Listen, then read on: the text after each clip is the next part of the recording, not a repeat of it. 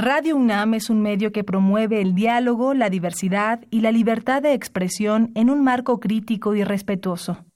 Los comentarios expresados a lo largo de su programación reflejan la opinión de quien los emite, mas no de la radiodifusora.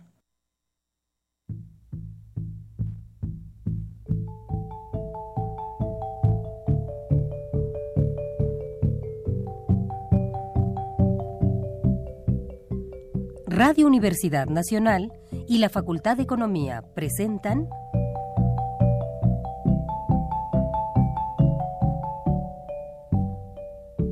Los bienes terrenales.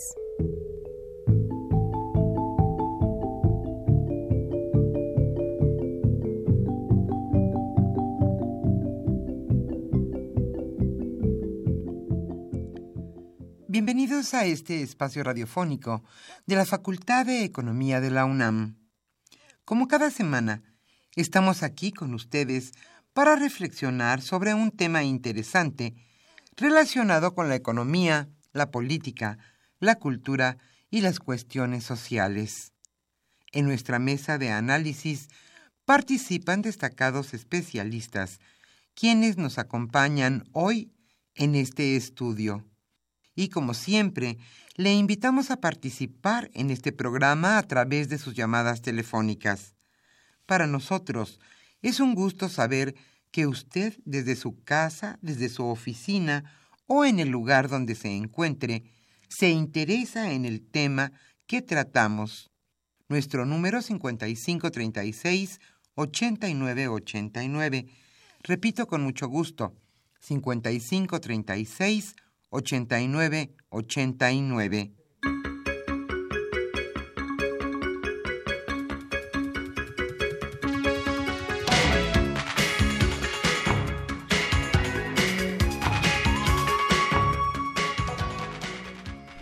En esta agradable mañana de viernes estamos aquí con ustedes en otro programa más de los bienes terrenales.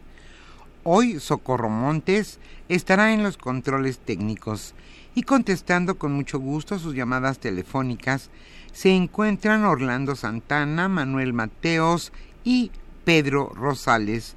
Yo soy Irma Espinosa y le invito a estar con nosotros en los bienes terrenales los próximos 55 minutos y después, desde luego, quedarse en esta su estación Radio UNAM. Hoy el tema que abordaremos es sin duda crucial en nuestra economía. Hoy hablaremos sobre los claroscuros de la agricultura mexicana. Hay una agricultura rica, hay una agricultura pobre. ¿En qué punto se encuentra nuestra agricultura? ¿Qué apoyos recibe? ¿Cuánto importamos en esta materia y cuánto exportamos? Hoy hablaremos sobre la agricultura mexicana. Rafael Buendía García charlará en esta ocasión con los catedráticos Luis Gómez Oliver y María Antonieta Barrón Pérez. Ellos son, sin duda, especialistas en la materia y también profesores de nuestra facultad, la Facultad de Economía de la UNAM. Como siempre le invitamos a escucharnos y a vernos también en Facebook bajo los bienes terrenales y en Instagram en arroba los bienes guion bajo terrenales. Y también puede usted entrar en YouTube al seminario ¿Por qué ha fallado la economía? Le invitamos a estar con nosotros en el medio que a usted más le convenga. Y ahora sí iniciamos este programa con la sección La economía durante la semana.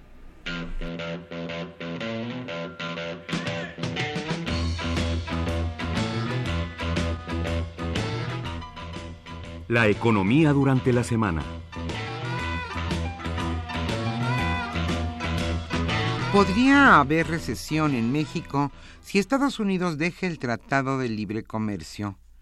La economía mexicana podría caer en una recesión técnica a mediados de 2019 si se materializa la salida unilateral de Estados Unidos del Tratado de Libre Comercio de América del Norte. Esto lo señaló el martes pasado la firma británica Oxford Economics. Si eso ocurriese, creemos que México podría caer en una recesión técnica a mediados de 2019 para comenzar una lenta recuperación a finales de 2019. Esto lo subrayó en un informe Carlos de Sousa, economista de la empresa de análisis económico. Además, el crecimiento económico de México estaría por debajo de su potencial en los próximos cinco años.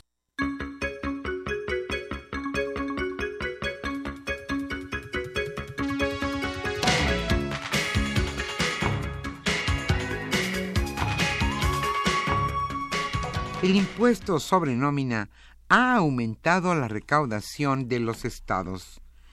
El único mecanismo que ha dado resultado a las entidades federativas para aumentar el cobro de impuestos locales en la última década ha sido el impuesto sobre nómina. De 2007 a 2016, el monto de los ingresos tributarios de las entidades federativas como porcentaje de sus ingresos totales pasó de 1.58 a 4.49%.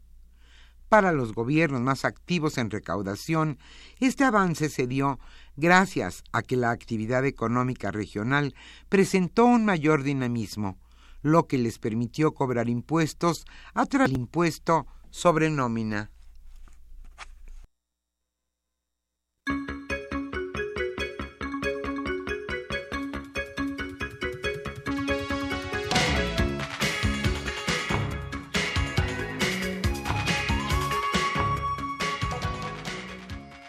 A decir nuestro secretario de Economía, abril es el límite para lograr acuerdos sobre el Tratado de Libre Comercio de América del Norte.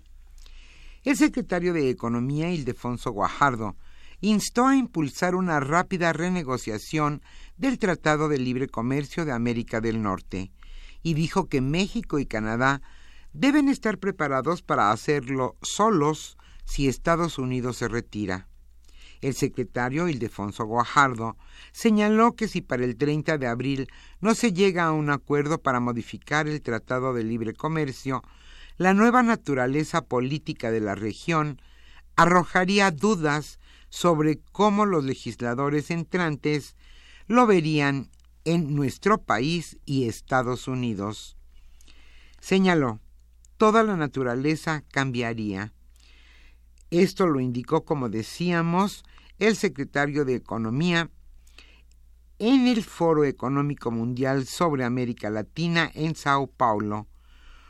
Él indicó también, o lo haces para fines de abril o luego no importa, puedes ir hasta el final del año.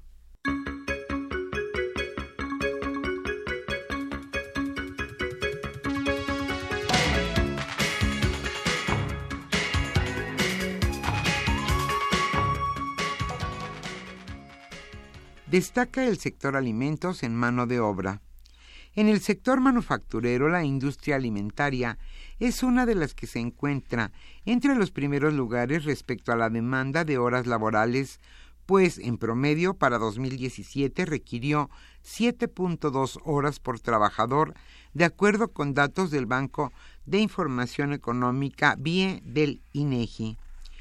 Por toda la industria se demandó 1.459.000 horas laboradas a todo lo largo del año pasado.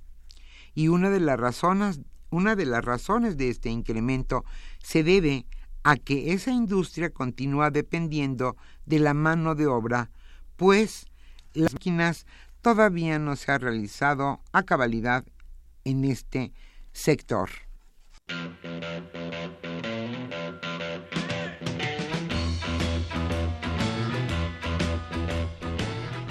El tema de hoy...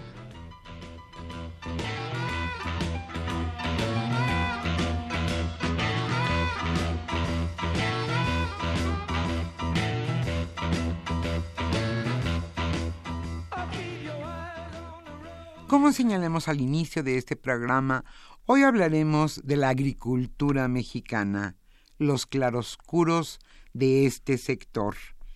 Rafael Buendía García charlará en esta ocasión con Luis Gómez Oliver y María Antonieta Barrón Pérez.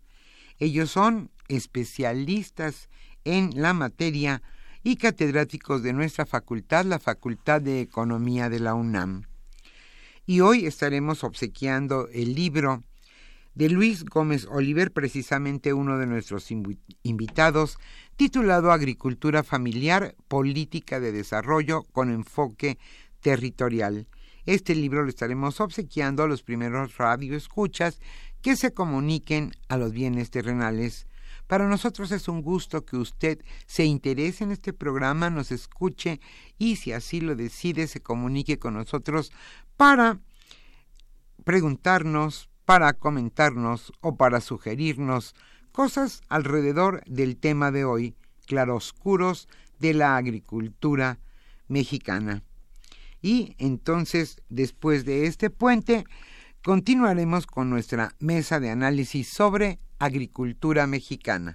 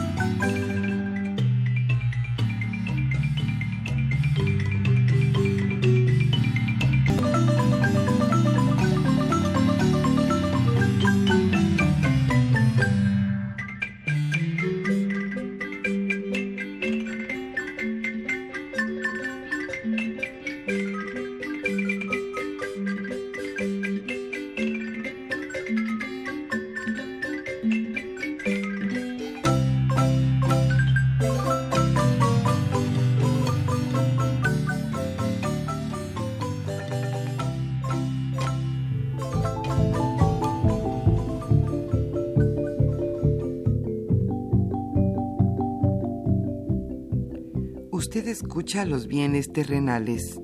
Nos interesa conocer su opinión.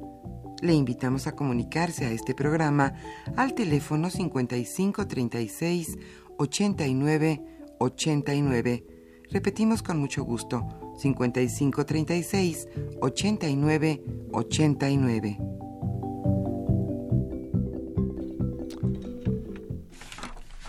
Muy buenas tardes, queridos radioescuchas. De nueva cuenta estamos aquí en los bienes terrenales, ahora con dos reputados profesores de la Facultad de Economía, expertos en la materia que vamos a hablar el día de hoy.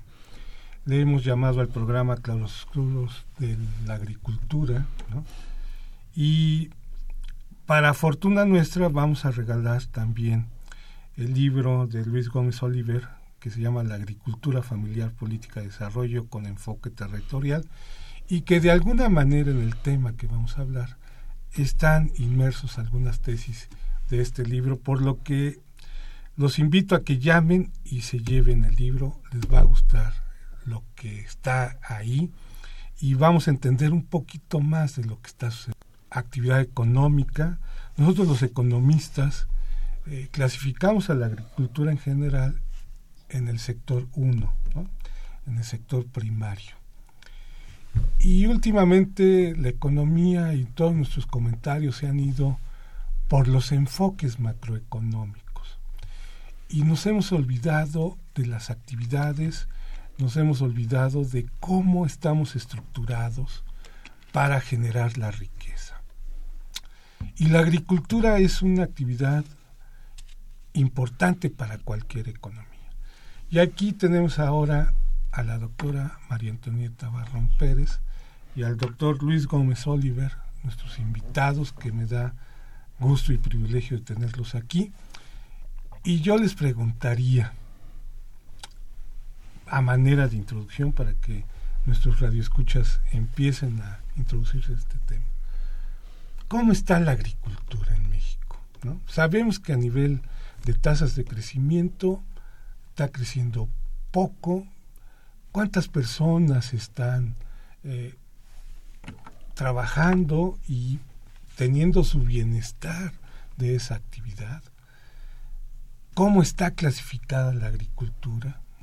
Porque sabemos que tenemos una agricultura que exporta, que es productiva, que es altamente. Eh, el otro enfoque, que hay una agricultura que está dedicada al sector eh, del mercado interno y en particular la agricultura familiar. ¿Quién de los dos este, sería? No, usted, doctora. Sí. Primero las damas. Primero las damas. no, pues, este, yo, yo vine a comentar el libro de, de Luis. A mí me gustó mucho su trabajo. Tengo dos trabajos, le, le comentaba hace rato, me, han gustado mucho. Uno de Armando Bartra del 74. Escribe un artículo, hace, hace un diagnóstico de la agricultura en México. En ese momento estaba mal, pero no estaba tan terrorífico como está ahora la, la agricultura, la agricultura del país. El libro de, de, de Luis a mí me parece que es muy importante. Actualiza un, un, yo creo que actualiza, pero además lo supera, un trabajo relativamente viejo que siempre le dije que lo tenía que actualizar porque me gustó mucho. Creo que está publicado en 1994, me parece. Este, donde hace un diagnóstico de la agricultura. Hoy el, el perfil que presenta eh, Luis es, es, es, terrible. Bueno, hace, hace un estimado de cuántos, eh, cuántas personas hay. Hablemos nada más estrictamente de la población en, en el sector rural, como define INEGI, población rural. Uh -huh. Aquella que vive en localidades de menos de 2.500 habitantes. Él estima, creo que son 27 millones, 26 millones y tantos de, de población que vive en zonas rurales, ¿verdad? Este confirma lo que lo que de hace 20 años o 24, 25 años él planteaba el problema de la persistencia de las desigualdades que hay en el, en el campo mexicano. Él señala que el 70% de la población este, de la población es pobre. 30% de los pobres del país son rurales y el 50% de la población vive en pobreza extrema. La pobreza extrema, si bien en áreas urbanas afecta al 6% de la población, en las áreas rurales representa el 20%. Es muy claro cómo definen la, la población de extrema pobreza. Bueno, este es lo cotidiano, ¿sí? Él señala en otro momento que el 70% de, de, los, de los campesinos viven en condiciones de, de pobreza, de, de, en condiciones de, límite, en el límite, en el límite de bienestar. Estamos enfrentados y eso lo señala de, una forma. A mí me parece que es, es el texto es, es muy bondadoso porque bueno, la gente a lo mejor que sabe mucho sobre agricultura dice, pues sí, pues dice cosas, excepto al final que, que no mucha gente ha hablado sobre eso y que hablaremos más adelante sobre la propuesta que tiene, que tiene Luis. Me parece que el trabajo es un trabajo muy importante, sobre todo para los alumnos de economía, porque trata toda la problemática rural desde la población, la fuerza de trabajo, la pobreza, la producción, las desigualdades que hay, ¿verdad? El comercio internacional y la política económica. ¿verdad? Este, yo creo que eso le da mucha, mucho peso al trabajo de Luis. Gracias, María Antonieta. Luis. Bueno, eh, pues me da mucho gusto estar nuevamente en este programa. Eh, agradezco mucho los comentarios eh, sobre, sobre el texto. Y pues yo, yo quisiera ayudar a ubicar, como lo planteaba la doctora Barrón, ¿de qué, ¿de qué estamos hablando? Porque a veces, como efectivamente se decía en la introducción, eh, parece como que es un problema relativamente marginal. Y para eso yo lo ubicaría en tres dimensiones. Creo que el, problema hay que verlo en tres, en tres ámbitos. Uno es como medio rural, otro como sector o como sistema agroalimentario y otro como sector productivo primario. Entonces, en el ámbito rural, como, como medio social, estamos hablando estrictamente de eh, 26, 27, 27 millones de personas, 24%. una quinta parte la cuarta, de la cuarta parte de la población, 24%, la cuarta parte de la población nacional. Pero eso es con el límite eh, de 2.500 personas por, por localidad. Pero la verdad que si son 5.000 personas, pues la vida es rural. Si son 10.000 personas, la vida es rural. Entonces, si se toma el, el criterio de 15.000 personas por localidad, que es el que usa la OCDE, pues resulta que es el, el 37%, o sea... Poco eh, más de la tercera parte. Más de la tercera parte de los mexicanos están en ese medio social. Entonces, no podemos decir que es una cosa marginal, es más de la tercera parte. Ahora, las condiciones allí, pues, eh, digamos, es un, en, el, en el límite estrecho, 24%, recibe el 2% del ingreso. Entonces, obviamente que tenemos un problema muy agudo en eh, una dimensión muy grande del país.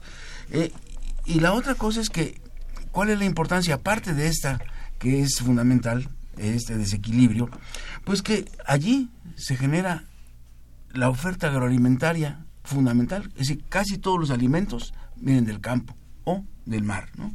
O de las aguas, digamos, pero casi todo. Otra cosa es que el costo de los alimentos no nomás es eh, no nomás incide en el acceso de las familias, sino también en, el ingreso real. Porque si los precios de los alimentos suben, pues todos comemos, todo nuestro ingreso pues tiene que destinarse en mayor proporción allá y nos queda menos para todo lo demás. Es decir, eh, relativamente, si, si ganamos lo mismo, pero suben los precios de alimentos, estamos ganando menos. Eh, todas las cadenas agroindustriales pues dependen de la eficiencia cómo se manejan estos productos primarios. Eh, los recursos naturales. La mayor parte de, los recursos naturales tienen que ver con el medio rural. Hay muchas cosas ambientales en las ciudades, muchos problemas ambientales en las ciudades, pero eh, como, como eh, sistema ambiental, pues también está en el campo la pobreza, la equidad, la distribución del ingreso, todo tiene que ver con, este desarrollo rural, el empleo, la evolución demográfica, las, eh, las migraciones, el ordenamiento territorial, los equilibrios regionales y, eh, de hecho, pues muchas de las formas culturales, de las tradiciones, eh, de, la, riqueza de la mexicanidad, pues tienen su origen en medio rural.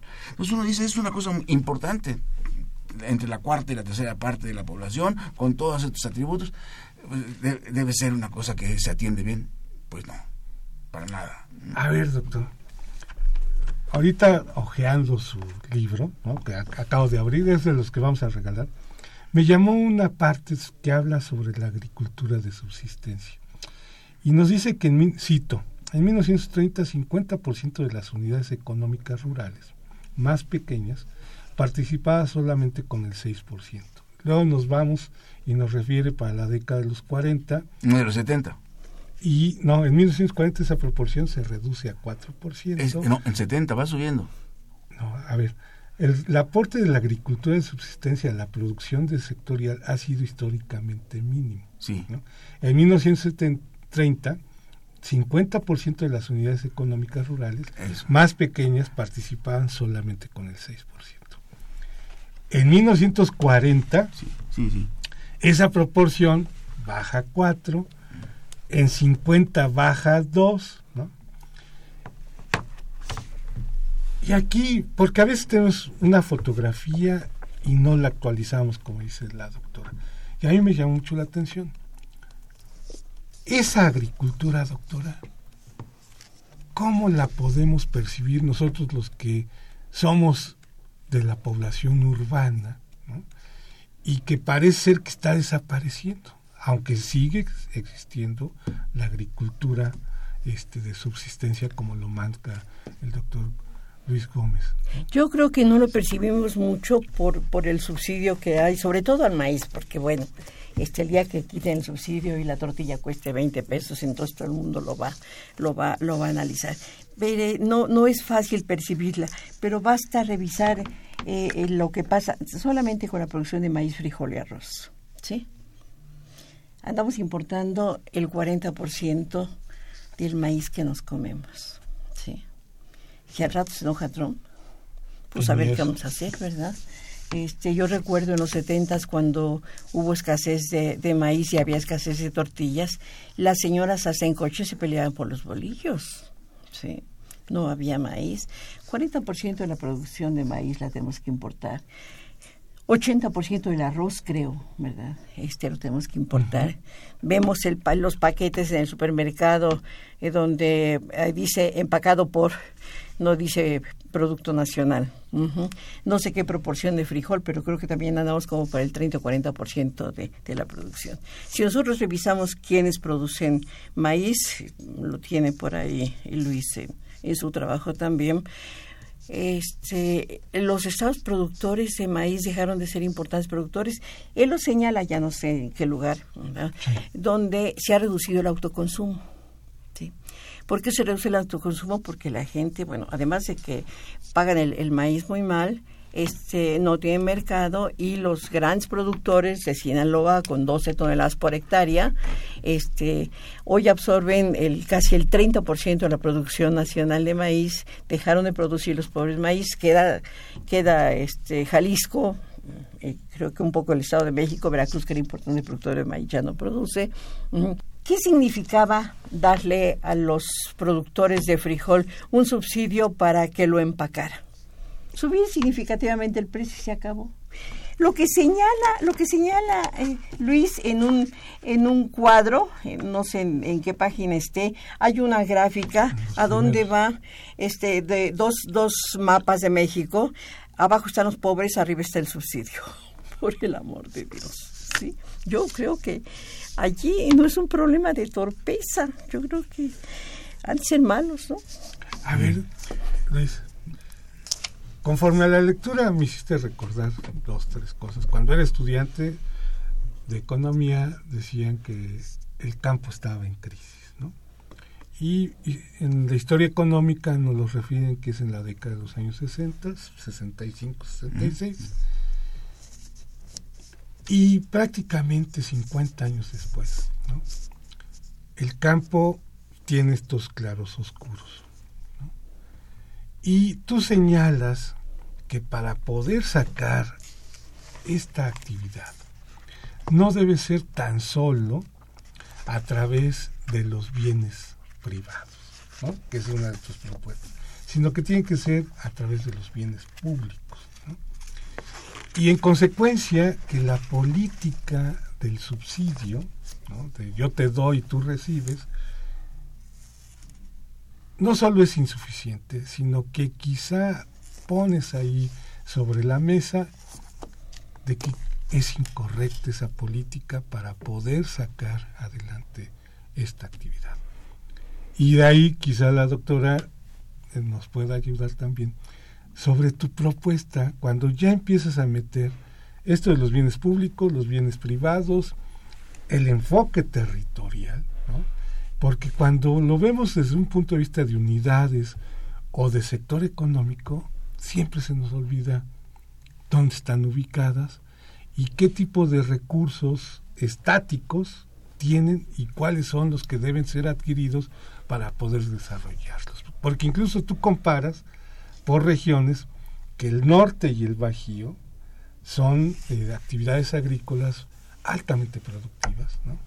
Y ya si nos vamos hacia el sur, ya empieza la productividad a ser hacia la tendencia de cero y quizá este tipo de unidades familiares este de subsistencia de no subsistencia empiezan a ser improductivos. Si nos platicas o mejor eh, antes de irnos al corte nos respondes estos en dos minutos si quieres. Antes de irnos al corte sí ah, rápidamente entonces entonces decíamos que eh, eh, habría que ubicarlo en el, como medio social y también como sistema agroalimentario y también como sector productivo. como sector productivo, lo que pasa es que es altamente heterogéneo. Es decir, no tenemos solamente un problema de eh, desequilibrio entre el campo y la ciudad, sino un problema de desequilibrio, de polarización en el propio campo. Eh, hay, polarización en todos los órdenes, en todo, con cualquier variable. La tierra está muy concentrada, los activos concentrados, el concentrado, pero quizás lo que caracteriza más la concentración del sector productivo es su participación en el mercado. Tenemos que hay un 75% de unidades productivas que participan con el 7%. Y en el otro extremo tenemos un 7% de unidades que participan con el 78% de las ventas. O sea, está totalmente polarizado. Tenemos una agricultura de subsistencia, que son muchísimas, 3 millones y medio o más, que participa apenas con el 7% de las ventas. Y en el otro lado tenemos medio millón, que eh, son el 75%, que participa, que, son el 7%, que participa con el 75% de las ventas. En medio hay un, un sector muy, un estrato muy interesante, que es de agricultura de base familiar, pero mercantil, eh, donde es el 18% de unidades que participa con el 18% de las ventas. Eh, quizás eso nos, nos avisa rápidamente que no podemos tener una política igual para, todos. Muy bien. Vamos a un corte y regresamos con este comentario que acaba de dar Luis. Gracias.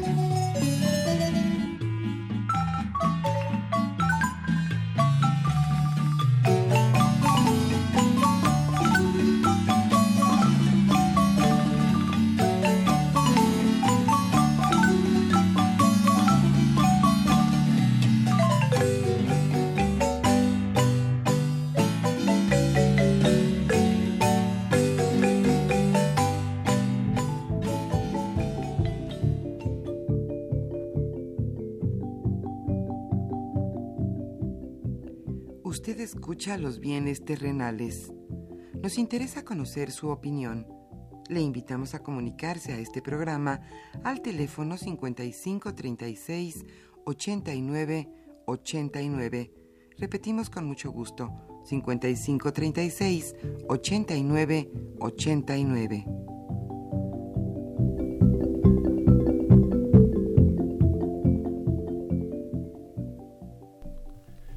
Muy buenas tardes. De nueva cuenta estamos de regreso con la profesora María Antonia Tabarrón y Luis Gómez Oliver.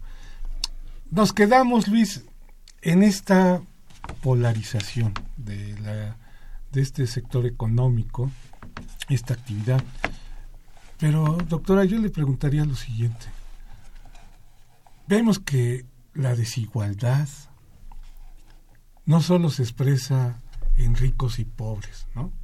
Sino que también se expresa en la forma en que nos organizamos para generar riqueza, para producir los alimentos y que este sector económico realmente tenga su, su exacta dimensión, no solo económica, sino también de importancia estratégica para el país. ¿no? ¿Cómo le haríamos? La pista que nos da Luis, sobre esta política más de enfoque territorial para el desarrollo de este sector, de esta actividad? ¿O es ya toda esta combinación que analiza Luis sobre los subsidios, ¿no? pero cuando él ve que estos subsidios, quienes ganan más son los que, este 7% que vende casi el 80% de las ventas en este país. ¿Cómo le haríamos? Este, pues yo espero que el próximo presidente cambie la política social, digo la política económica.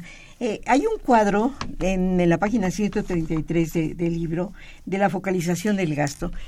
Bueno, el 74% en 2015 de, del fomento productivo está dirigido a población no focalizada, decir, los que no son pobres, lo que señalaba hace rato, ¿verdad? Y los pobres apenas reciben el 25%. En el caso de, de los eh, apoyos compensatorios, ¿verdad?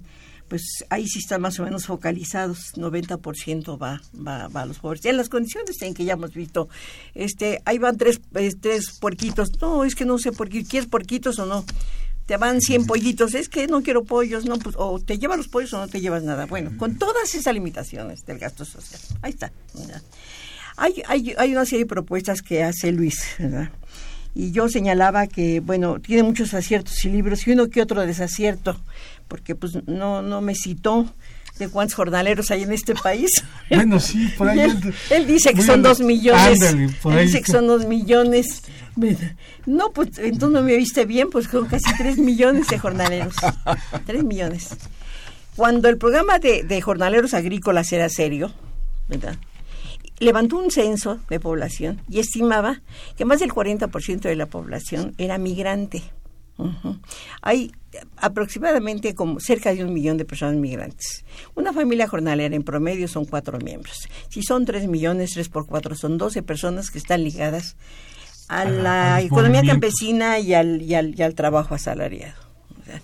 Él, él hace una serie de propuestas al final que supongo que, que, que va a hablar, pero una propuesta y una propuesta la vamos a hacer a los candidatos, bueno, no a todos, este, es, es la, fijación de un salario profesional a los jornaleros que permite el fortalecimiento del mercado interno, ¿sí? No es posible que un jornalero corte cuatro toneladas de, de, de caña de azúcar por 130 pesos por más de 12 horas de trabajo y dos toneladas de jitomate por 200 pesos. Eso es abrumador, ¿verdad? Y es parte de esta economía campesina que, que señalaba de, de, la agricultura de subsistencia. Una parte de estos jornaleros es ahí. Yo hace rato estaba revisando una vieja encuesta del programa de jornaleros agrícolas. Ellos estaban estimando que cerca del 70% a, a principios de los 90 tenían un pedazo de tierra. Todo el mundo. ¿sí? El 70% de los jornaleros tenían un pedazo de tierra. Yo no sé cuántos hay ahora, no podemos saberlos, los censos son bastante malos. Y la ENOE tiene muchas limitaciones. Esa es una propuesta, ¿sí? Que ayuda, ayuda a los asalariados, a los campesinos sin tierra y a los campesinos con tierra, ¿sí? dicen los economistas, ¿cómo podemos salir adelante? Pues entre otras cosas, fortaleciendo el mercado interno. Si tú hay un salario de hambre, pues no vas a fortalecer el mercado interno, ¿no? Si te pago un poquito más, 300 pesos pide el sindicato de jornaleros. Órale, vamos a discutirlo, ¿verdad? Muy bien. Luis, a ver, explícanos este asunto de... De que todos Para desarrollar este sector y esta... Desde tus tres ángulos que acabas de señalar muy al principio del programa,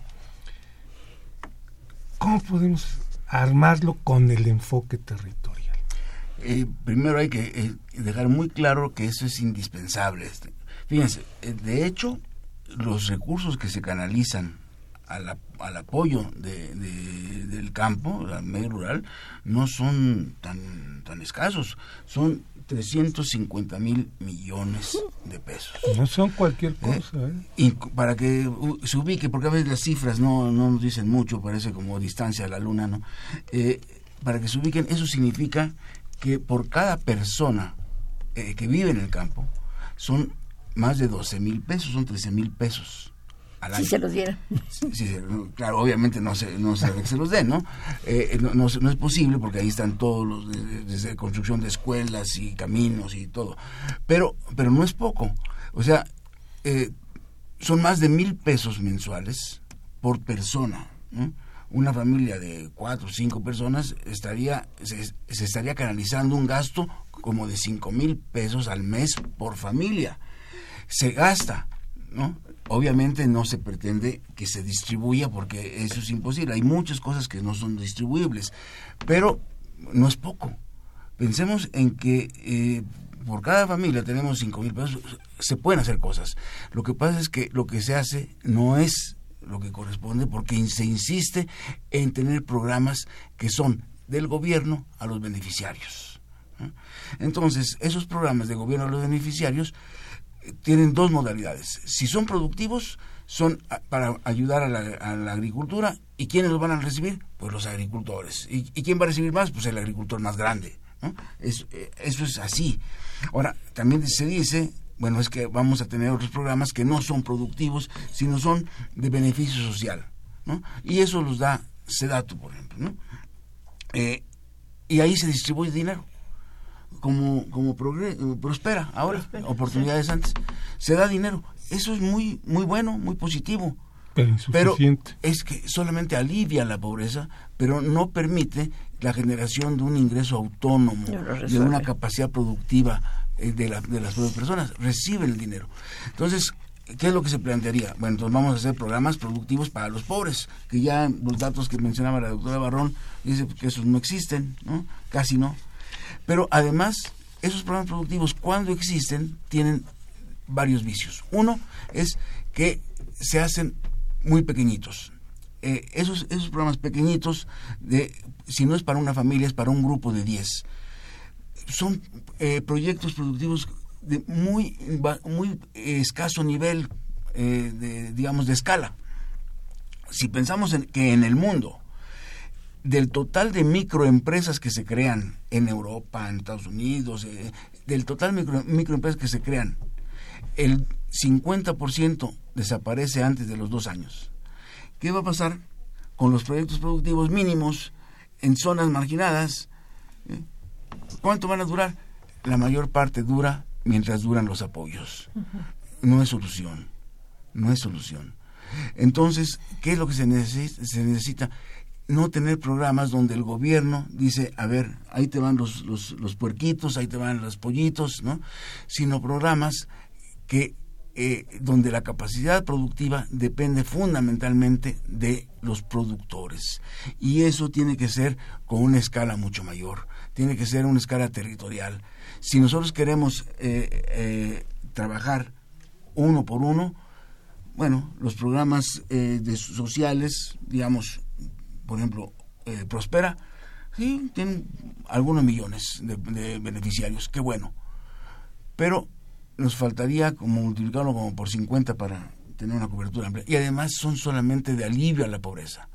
Y si vemos los programas, los, pro- los programas productivos, pues cubren, si bien va, pues, eh, digamos, 100 mil. Bueno, ¿cuándo vamos a cubrir 4 millones? ¿No? Y, y- y tenemos programas que son muy bien elaborados, como eh, uno que tenían sobre, sobre jóvenes, ¿no? que cubre 600 al año. Bueno, 600 al año, pues ya nomás nos tardaremos unos 500 años. ¿no? Este, eh, o sea, no se puede tener la lógica de eh, el gobierno te va a arreglar la de vida. la asistencia. Eh, el gobierno tiene que tener una estrategia distinta, que es lo que se propone aquí, donde eh, se va a apoyar el territorio, donde participan todos los agentes, tanto los agricultores, las asociaciones, los campesinos, las empresas agropecuarias, las empresas agroindustriales, los centros académicos. Eh, si, yo creo que habría muchos centros académicos donde los profesionales estarían dispuestos a participar en programas de desarrollo que podrían ser créditos para su propia formación profesional, tanto de profesores como de estudiantes, que iban a beneficiarse mucho de la experiencia de una política pública en la práctica eh, y que eh, significaría tener capacidades productivas mucho mayores que las de un pequeño grupo de campesinos marginados, aislados. Fíjate, Luis, me estás haciendo recordar que quizá lo que, tenemos que hacer como sociedad, como país, como gobierno, es quitarnos el paradigma de atacar a la pobreza con este tipo de estrategias instrumentadas en los últimos 50 años y meternos en la cabeza el paradigma de generar riqueza. Entonces, si nos metemos en ese paradigma, entra muy bien este tipo de proyectos que, y estrategias que tú estás señalando, porque entonces ahí todos nos arremangamos las camisas para poder generar la riqueza, ¿no? Y no tanto la pobreza que lo que nos conduce es al clientelismo, a papá gobierno y empezar a recibir y más pobreza, y más pobreza, ¿no? Sin resolver las causas que tú mencionas, que no es tanto la asistencia, sino el asunto de que no nos ponemos a trabajar en un sentido más integral. Permítanme leer las preguntas de nuestros radioescuchas y que ustedes puedan este, contestarles, ya sea a nivel grupal o en específico. David Santiago dice, quisiera que los ponentes hablaran de Monsanto y su participación tanto positiva como negativa. Raúl Horta Retana, es lamentable que, existan personas que con nuestro empleo no tengan una buena calidad de vida. Javier Guerra, ¿qué tanto de soberanía de agricultura hemos perdido y qué tanto estamos importando? Más o menos ya la doctora mencionó acerca de este tipo de porcentajes en el maíz en el jitomate, y así estamos en prácticamente todos los cultivos, ¿no, doctora? Los básicos. Sí. Josefina Cruz de Lucan. El título de hoy es muy acertado. La agricultura mexicana si está obscura porque lo la han abandonado. Todo lo básico lo importamos. Uh, Agustín Narváez, ¿se podría retomar las políticas del sistema alimentario mexicano, el famoso SAM, de hace ¿qué, 30 años, 40 años, que fue con el presidente Nomás se abrió la puerta y la cerraron. No, el presidente López Portillo, que implementó José López Portillo.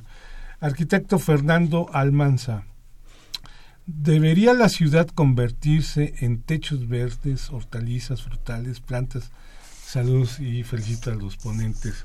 Jesús Ríos. La modificación del artículo 27 no cumplió como se buscaba la apertura del mercado capitalista. La pregunta es, ¿cuáles han sido los factores de esta defensa campesina de su tradición productiva? Alfredo Montiel, ¿qué opinan de los transgénicos en el campo mexicano? ¿Es realmente la solución? Julia Cecilia Menes Navo nos pregunta, el empobrecer al sector agropecuario mediante eh, quitar los precios de garantía eh, y haber disuelto a CONASUPO, Pronafide y otras empresas públicas fue lo correcto o habrá que reconfigurar estas instituciones. la, señora Sara Ledesma dice, sin agricultura no hay vida, no hay país, no hay, el, no hay elemento para vivir. Bueno, los felicita. Esto ya fue una, una consigna política. Mm. Sin campo, ¿no? ¿Cómo es Sin campo no hay país, algo así. Sin maíz, sin maíz, no, hay país. Ah, ya, ya sabes que. No, no. Este es para usted, doctor. ¿Así? Es su hija. Desde Colima.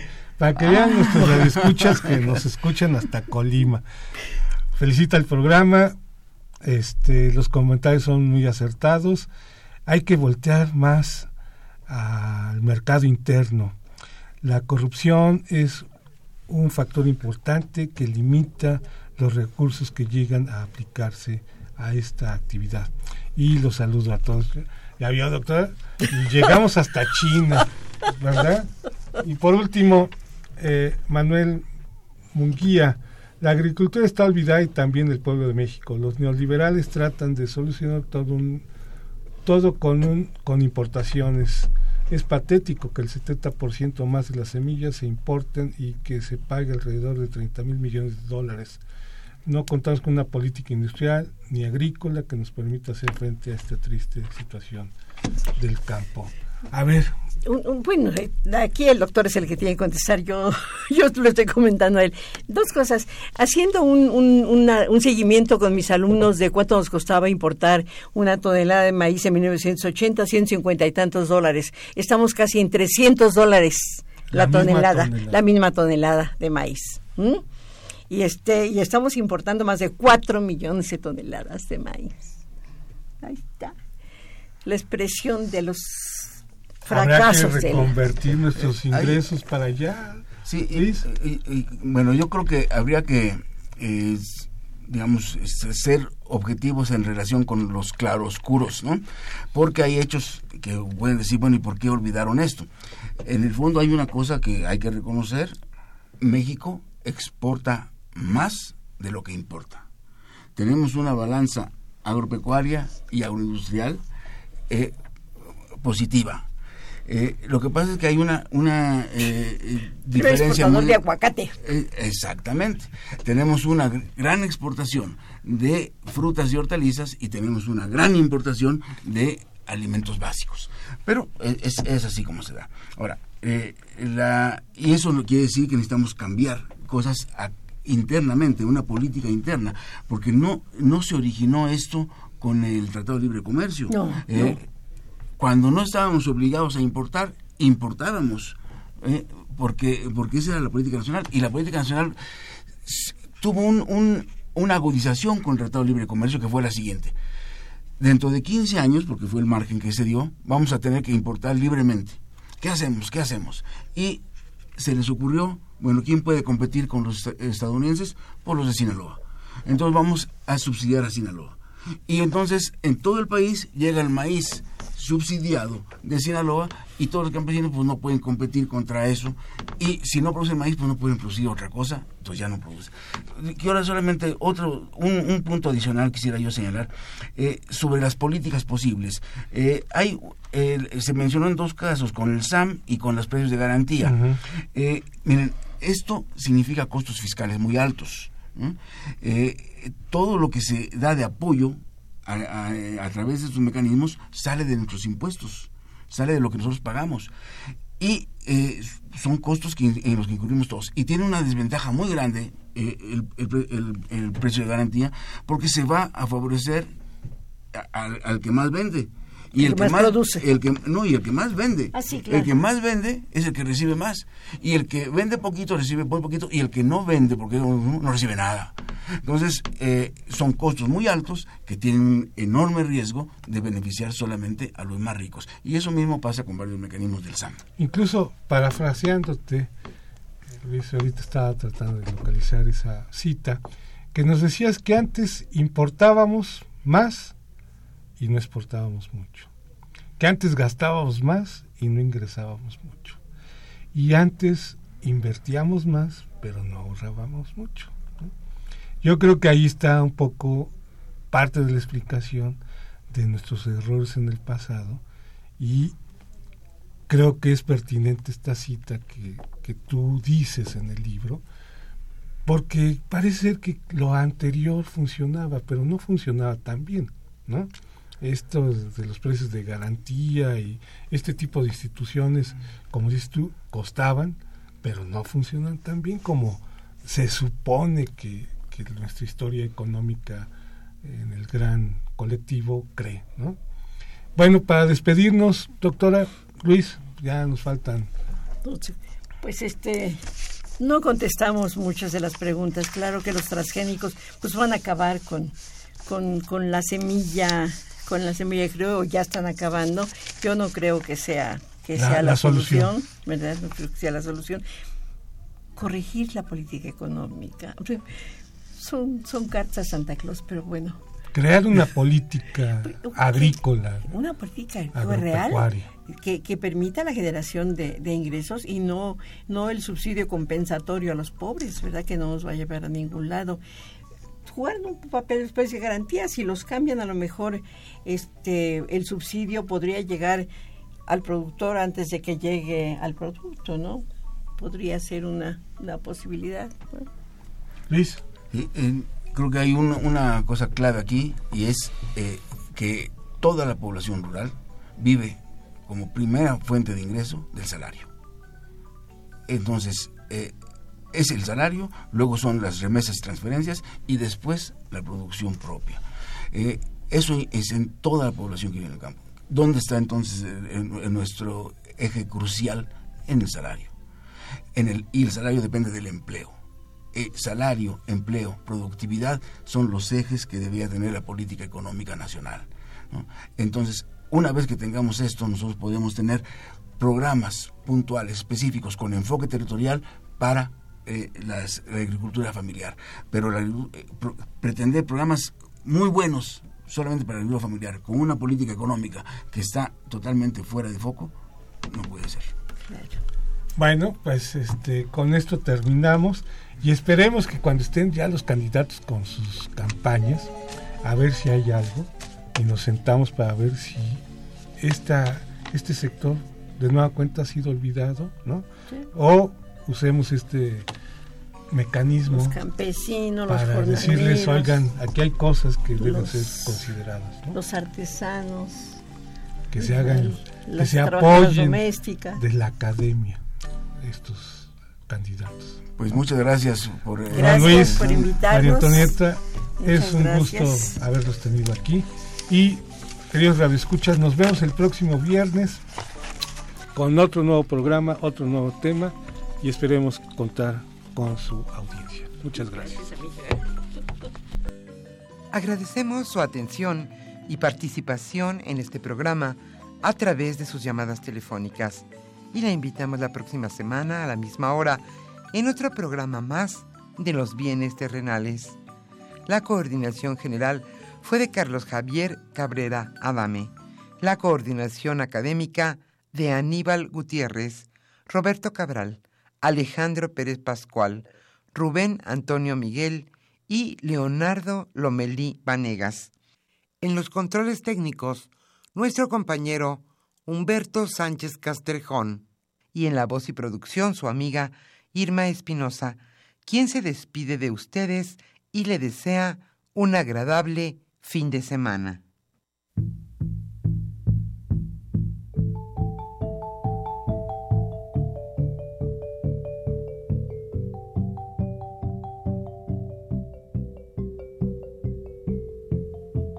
Radio Universidad Nacional y la Facultad de Economía presentaron Los bienes terrenales.